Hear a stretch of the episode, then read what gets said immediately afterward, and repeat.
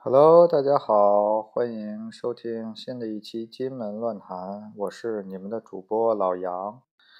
今儿聊点嘛呢？金门乱谈，金门乱谈。我想，咱不说点天津相关的，也不老合适。所以呢，今儿这期老杨呢，就用天津话给大家录一期。咱就说说天津这早点，早点里不得不提一个最有名的天津早点——煎饼果子。这煎饼果子可以说是天特色。老杨在年轻时候还小孩儿呢，去北京吃过一回，好嘛，那煎饼果子。是是叫煎饼，他用白面做，这煎果子能用白面做是吗？老杨当时就惊了。这天津煎饼果子呢，外地朋友们可能不知道，实际上呢，正宗的呢是用绿豆面做的，而且得是纯绿豆面。煎饼果子里呢也分标配。这就跟买车一样，标配、低配、高配。标配是嘛呢？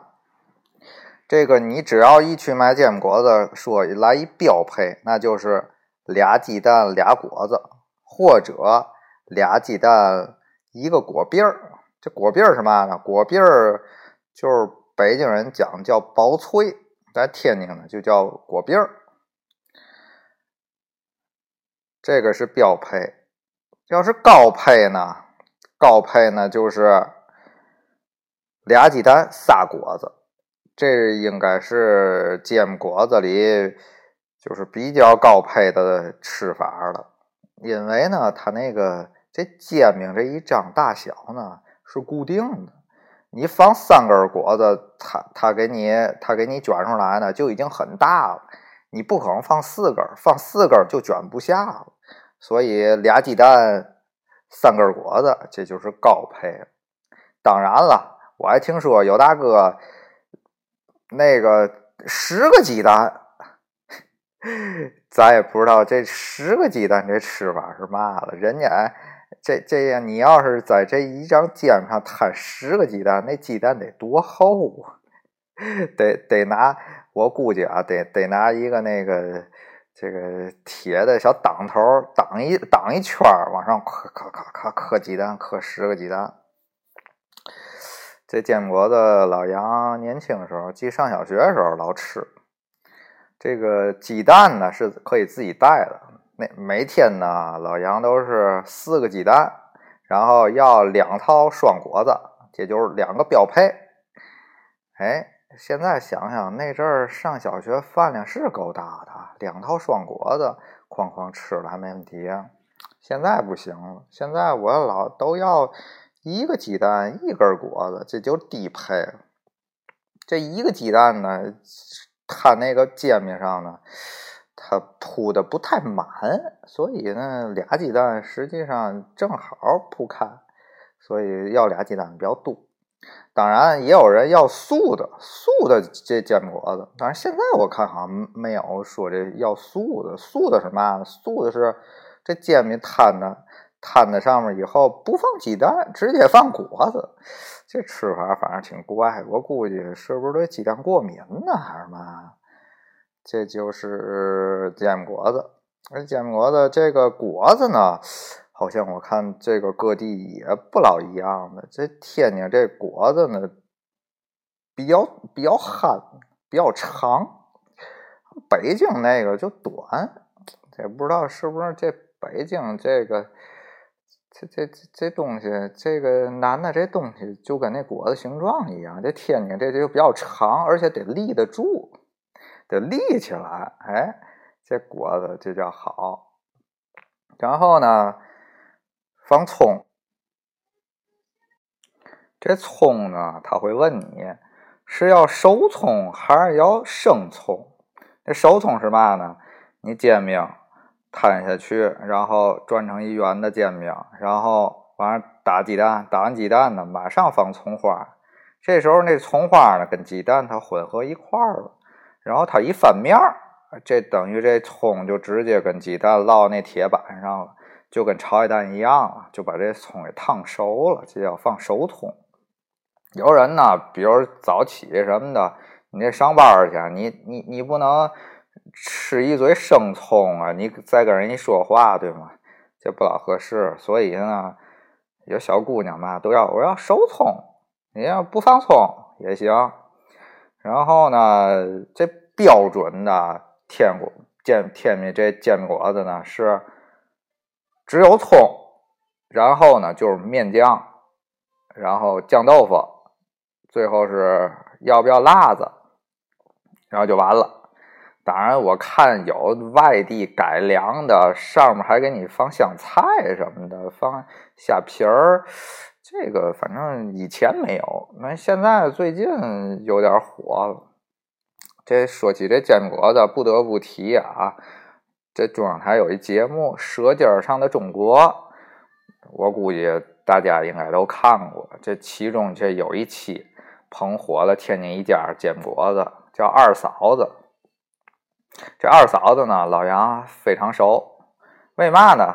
以前呢，老杨老跟这个我们一块儿的，哎，这这我们一块儿的，这这应该是一句天津话。这我们一块儿的，反正怎么说呢？应该就是小伙伴的意思。但是在天上说，就是我们一块儿的。老杨呢，跟我们一块儿的，老打台球去，打完台球呢。就去一地儿吃。最早在这安西道上，这最有名的一家叫赵师傅煎饼果子，这是跟二嫂子是挨着的。但是呢，每次你去赵师傅门口，都排十好几个。二嫂那儿一个人没有。这就是老杨那阵儿吃煎饼果子的时候，那阵儿还没车。那那阵儿咱讲话也是一屌丝啊，没车。就大冬天排那赵师傅特怪，晚上九点开，一直开一宿。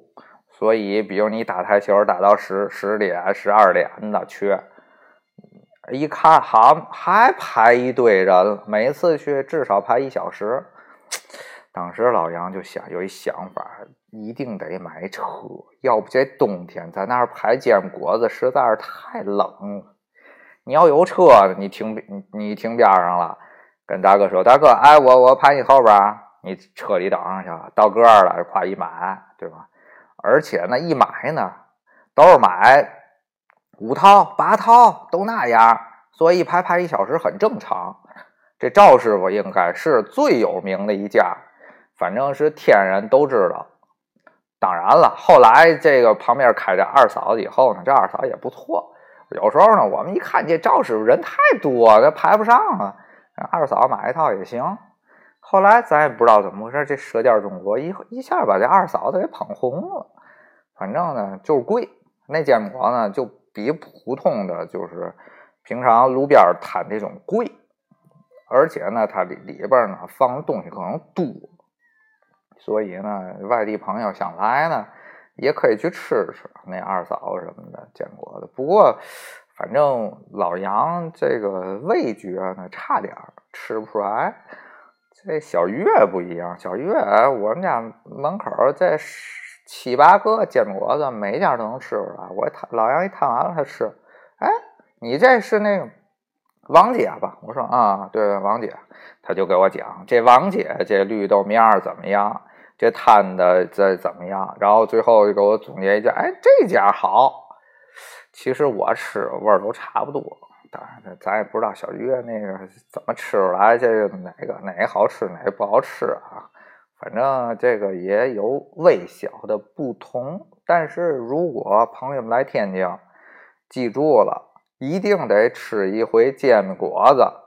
而且呢，你去这地儿。